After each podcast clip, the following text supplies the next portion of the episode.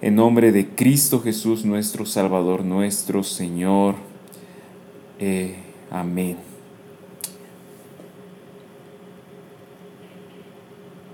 Vamos a, vamos a comenzar nuestra predicación, nuestra reflexión en esta hora. Bienvenidos todos, estamos en Santiago 1, 22, 25 y vamos a hablar acerca de la bienaventuranza en medio de la pandemia. Vamos a hablar de cómo la Biblia nos habla de que podemos ser bienaventurados, sentirnos dichosos, gozosos en medio de circunstancias adversas, incluida eh, la pandemia que estamos viviendo y experimentando. Yo les invito a que abran sus Biblias en Santiago 1, 22 y 25. Si no tienes Biblia, en la pantalla está apareciendo, eh, está apareciendo el pasaje que dice de la siguiente manera, eh, sean hacedores de la palabra, no solamente oidores que se engañan a sí mismos. Porque si alguien es oidor de la palabra y no hacedor, es semejante a un hombre que mira su rostro natural en un espejo, pues después de mirarse a sí mismo e irse inmediatamente se olvida de qué clase de persona es 25. Pero el que mira atentamente a la ley perfecta, a la ley de la libertad y permanece en ella, no habiéndose vuelto o un oidor olvidadizo, sino que sino un hacedor eficaz, este será bienaventurado en todo lo que hace. Este será bienaventurado en todo lo que hace Santiago 1, 22 al 25. Número 1. Hoy vamos a ver en primer lugar las dos realidades de las cuales tú y yo a veces no estamos tan conscientes. Tú y yo tal vez no estamos tan eh, conscientes de que esta puede ser una de nuestras dos verdades en nuestras vidas. Santiago 1.22 dice lo siguiente, sean hacedores y no solamente oidores que se engañan a sí mismos. Hay dos tipos de personas en la iglesia. Hay dos tipos de personas en la iglesia. A veces tendemos a dividir el grupo o eh, a las personas en va a la iglesia y no va a la iglesia. Pero la realidad es que la Biblia nos enseña de que hay dos tipos de personas a la iglesia, en la iglesia.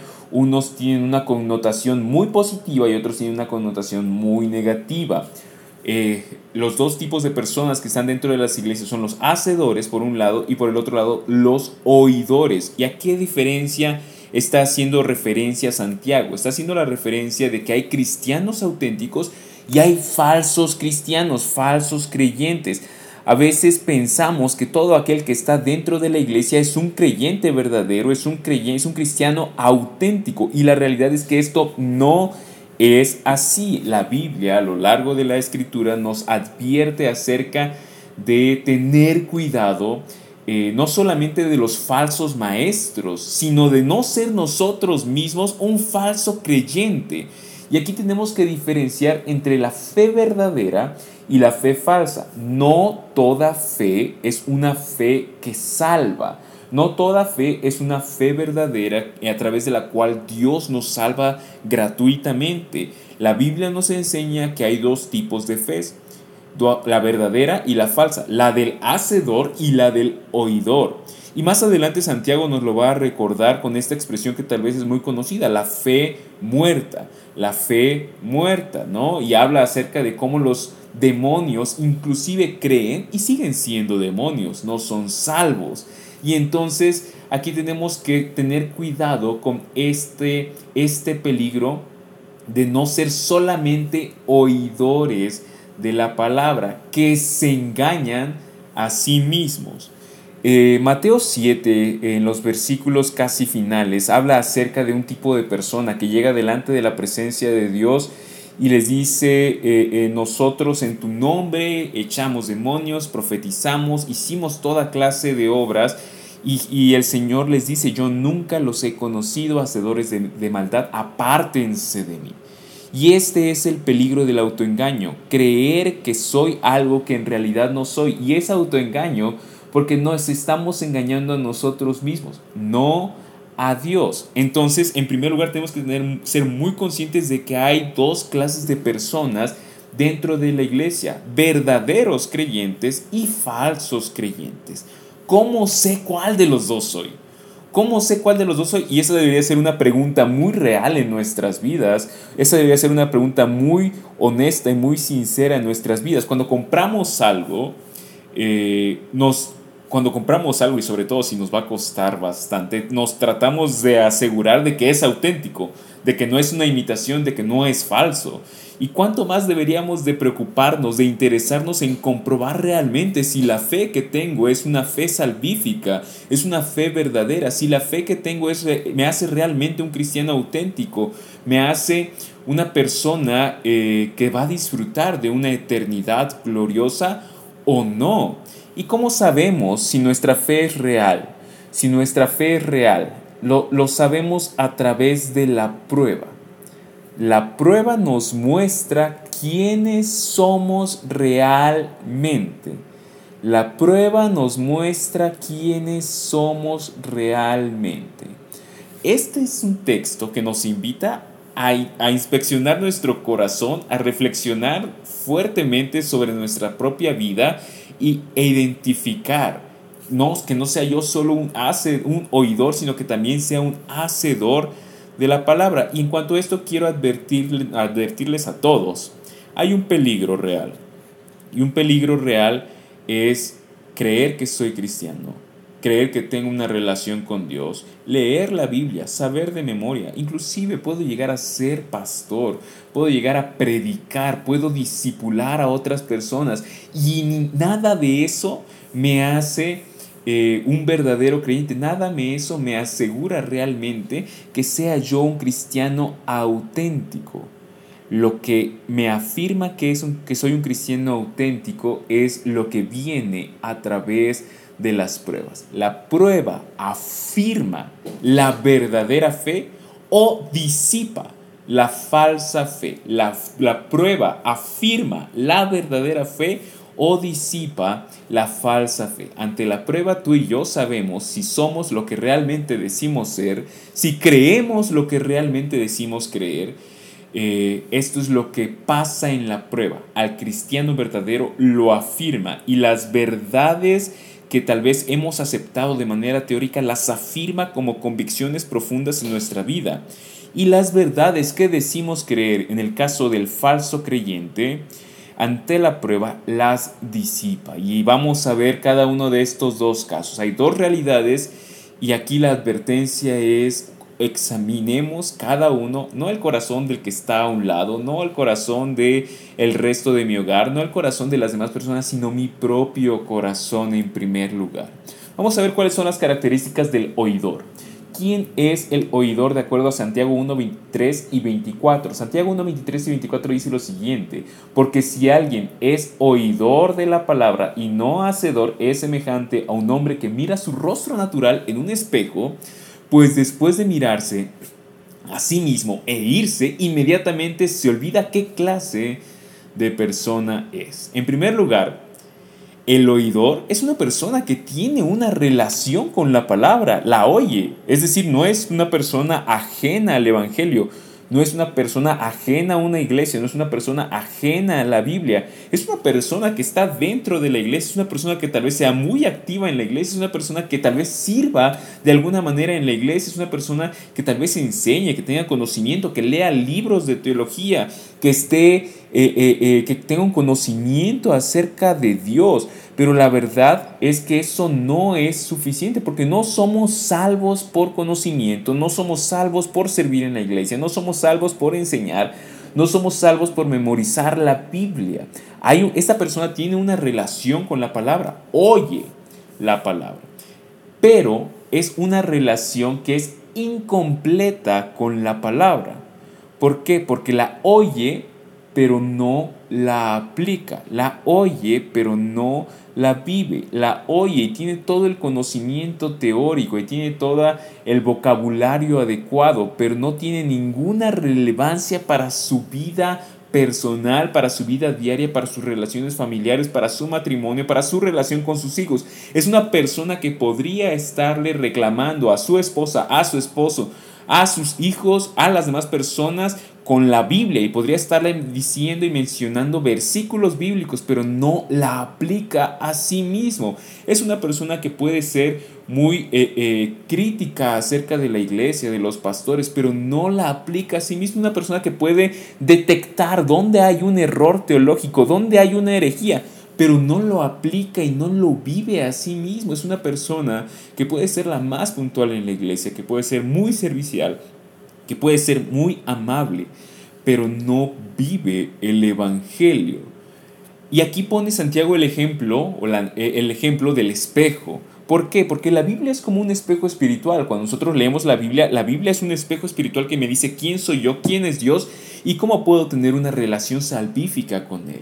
La Biblia es como un espejo espiritual y cuando yo veo la Biblia, veo la, las escrituras, veo que soy más pecador de lo que me gustaría aceptar. Un oidor es alguien que lo lee, lo escucha, lo oye e inclusive puede eh, eh, orar pidiendo perdón por sus pecados, pero en su vida, en su día a día y en su vida diaria va a sentirse eh, que es superior, mejor y mayor que cualquier otra persona. Va a tratar con orgullo y desprecio a los demás. No va a tener la humildad que viene de él saber que soy más pecador de lo que me gustaría aceptar.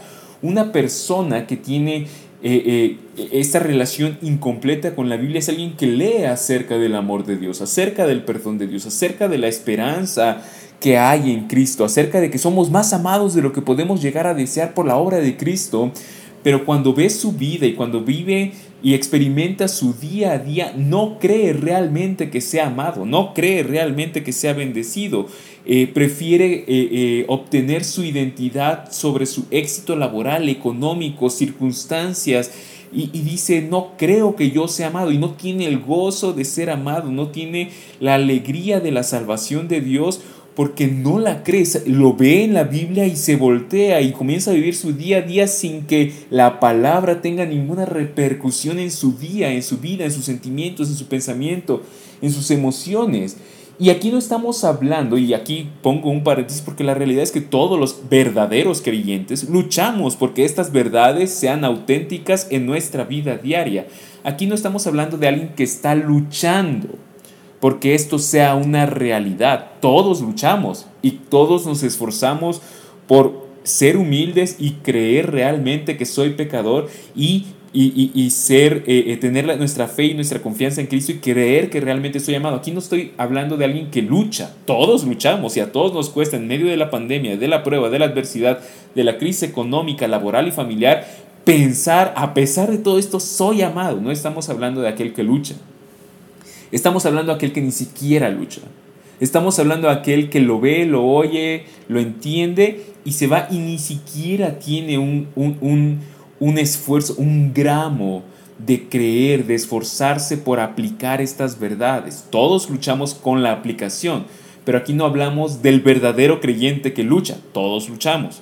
Aquí estamos hablando del falso creyente que lo oye, lo entiende y no tiene ni siquiera un eco en su corazón, en su mente, en su pensamiento, en la vida diaria. El oidor se ve en la Biblia momentáneamente, lee la Biblia, escucha una predicación, va a una iglesia y lo, lo, lo, lo entiende, lo percibe, pero no hace nada. Nada, nada. No estamos hablando del que lucha. Y eso es, y eso es eh, un, algo que tenemos que tener muy en claro porque a veces verdaderos creyentes dudan de su fe, dudan de su salvación porque luchan y eso es totalmente equivocado porque todos luchamos. Eh, eh, a lo largo de la Biblia no vemos creyentes que tengan una fe perfecta, una santidad completa, que no luchen en su día a día. No, no lo vemos. Pablo mismo, Pablo el apóstol que plantó una serie de iglesias, que escribió más, la gran, una gran cantidad de, del Nuevo Testamento. Él mismo nos explica en Romanos 7 cómo Él lucha, cómo Él lo que no quiere hacer, lo hace, cómo lo que quiere hacer, no lo hace. Y termina diciendo, miserable de mí, ¿quién me va a salvar? Y apunta a Cristo.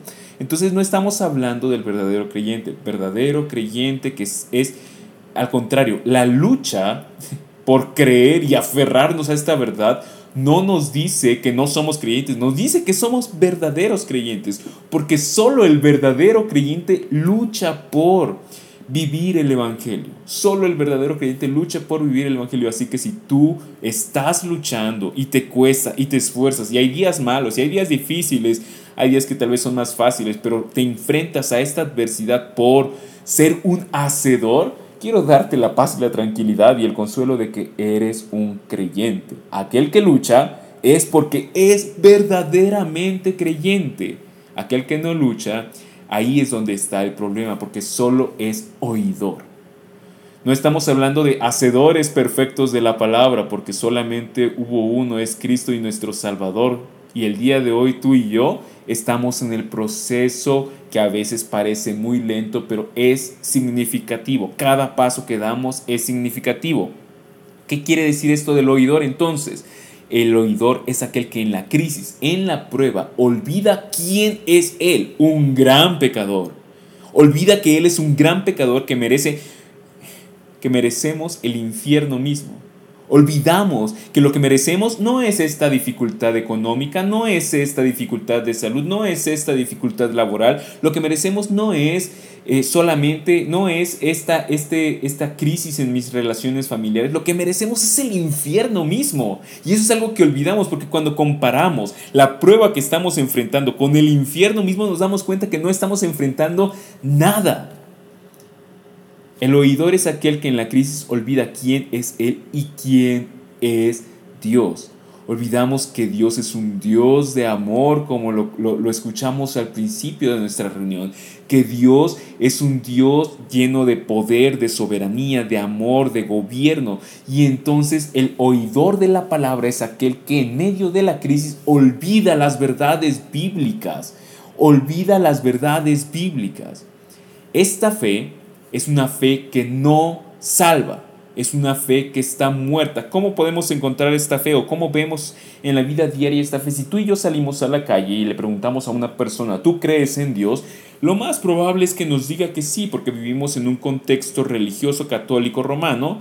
Eh, aunque hay algo, ya cada día hay más ateísmo, la realidad es que la gran mayoría de las personas eh, eh, son creyentes culturales. ¿Por qué son católicos romanos? Porque nacieron en México, porque este es nuestro contexto. A eso nos referimos con la fe que nos salva. Y puede suceder también dentro del mundo evangélico. Este no es, no es un problema solo de, del catolicismo romano. Dentro de la fe evangélica cristiana eh, podemos encontrar este tipo de fe que van a la iglesia porque iban a la iglesia de niños porque les enseñaron a ir a la iglesia de adolescentes, porque van a la iglesia porque es casi casi la costumbre, porque eh, eh, eh, muchas personas van a la iglesia, nosotros también vamos a la iglesia. Es una fe que no salva, es una fe que dice Santiago está muerta porque no se manifiesta, no se concreta en obras. Somos salvos por fe, claro que sí, pero la verdadera fe, la fe que salva es una fe que, no, es, que, que no está muerta, es una fe viva. Martín Lutero decía esto, Martín Lutero decía, somos salvos solo por fe pero no por una fe sola. Es decir, somos salvos por fe, pero una fe que viene acompañada como consecuencia de ella por acciones concretas. Esta fe que nos salva es una fe que puede quedarse solo en el conocimiento. Conocer Biblia y teología no te salva. Es una fe que puede ir a conocimiento y aprobación, que yo digo, sí, yo creo que Dios existe, que Jesús murió por los pecados, etcétera pero la fe que no salva no llega al punto de la vida. El oidor conoce teóricamente a Dios. El oidor conoce teóricamente a Dios, pero no salvíficamente. No lo conoce como su Salvador no ve la cruz de Cristo y la abraza con toda su esperanza, aún piensa que va a ser pleno, feliz y completo si tuviera dinero, si tuviera trabajo, si tuviera amor romántico, si tuviera familia, si tuviera otra familia, si tuviera condiciones favorables. El oidor es alguien que solamente conoce teóricamente a Dios y no lucha por ser un hacedor de la palabra. En segundo lugar tenemos al hacedor. Y el hacedor dice Santiago 1.25 lo siguiente, Pero el que mira atentamente a la ley perfecta, recordemos que la Biblia es como un espejo, el que mira atentamente a la ley perfecta, la ley de la libertad y permanece en ella, no, habiendo, no habiéndose vuelto un oidor olvidadizo, sino un hacedor eficaz, este será bienaventurado en lo que hace. Este será bienaventurado en lo que hace. Las características del hacedor son las siguientes. Hay una relación profunda con la palabra. No es una relación superficial. Él mira atentamente y atentamente no es solamente ver como cuando vemos el vacío, vemos la televisión, sino que estamos observando, analizando, reflexionando, como lo que estamos haciendo en la clase de las 10 de la mañana, que estamos aprendiendo a estudiar la Biblia, estamos observando atentamente cada palabra, cada verbo, cómo interactúa uno con otro. El que mira atentamente con, no solamente con los ojos, sino con el corazón, que está reflexionando, está observando, está relacionando, está aplicando, está... Eh, eh, eh, teniendo una relación profunda con la palabra. Mira atentamente y además de una relación profunda tiene una relación completa con la palabra. ¿Por qué? Porque permanece en ella, es decir, habita en la palabra, es decir, la vive, la experimenta, la encarna, le cree, la aplica él es un hacedor. Hay una relación completa con la palabra. No solamente la observa, sino que la observa eh, y la vive, la aplica. Es un hacedor. Tiene una fe viva. No solamente la memoriza y la tiene de manera teórica, sino que es una convicción profunda en su corazón porque son verdades relevantes para su vida diaria, para su día a día. Hay una relación viva con la palabra y es por eso que es un hacedor eficaz, porque decide creerle a la palabra, decide creerle a Dios y obedecerle a Él. Obedecerle a Él no estamos hablando de que seamos salvos por obras, sino cuando vemos la Biblia y vemos la evaluación que hace de mi corazón y me dice, eres más pecador de lo que te gustaría aceptar, no hay nada bueno en ti, yo le creo.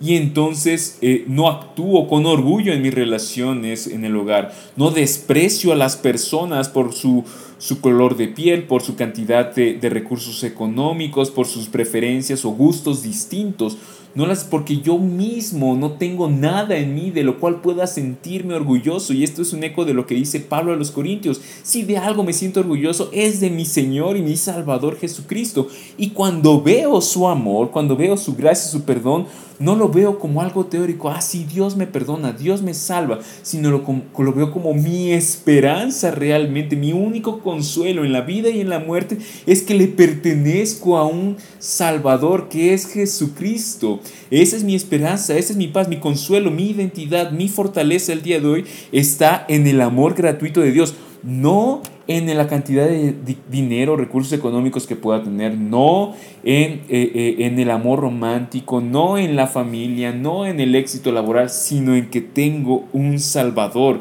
Y entonces esa es una fe viva, que mi paz, mi consuelo y mi esperanza se encuentran única y exclusivamente en Él. Y entonces, y eso es lo que luchamos. Recordemos, el verdadero creyente es aquel que lucha porque, por ser un hacedor eficaz. Hay entonces una relación salvífica con la palabra, con el Evangelio. Bienaventurado en lo que hace. Hay una relación salvífica. Cuando escuchamos la palabra bienaventurado, tristemente lo reducimos solamente a esta vida, a salud física, a economía, a prosperidad económica y a tener una vida cómoda y placentera reducimos la gloria eterna que Dios nos ha dado en Cristo Jesús, la vida venidera, renunciamos al amor, la aceptación, el perdón y cada uno de los consuelos que Dios nos ha dado a prosperidad económica, a eh, eh, eh, comodidad, una vida cómoda y favorable y a salud física. Cada una de estas cosas no son malas y no son pecaminosas, gozaremos de ellas plenamente en la eternidad, pero no podemos reducirlas a ellas. Cuando hablamos de bienaventuranza, de salvación, es encontrar mi vida y mi plenitud en lo que hizo Cristo por mí y en la persona de Dios. Mi mayor regalo, mi mayor bendición, mi mayor bienaventuranza es conocer a Dios de manera personal y encontrar en Él amor, aceptación, consuelo, paz y esperanza. La fe verdadera, la fe del hacedor, es una fe que conoce, tiene la información correcta, aprueba esta, esta información y la vive, la aplica. La, es, es el punto de referencia a través del cual entiende cada crisis, cada circunstancia, cada alegría. El hacedor tiene una fe que es perfectible. No tiene una fe perfecta, tiene una fe que es perfectible, es una fe que se va perfeccionando, en la cual luchamos diariamente. Entonces el hacedor no es una persona que sea salvo por obras. No estamos hablando aquí de salvación por obras.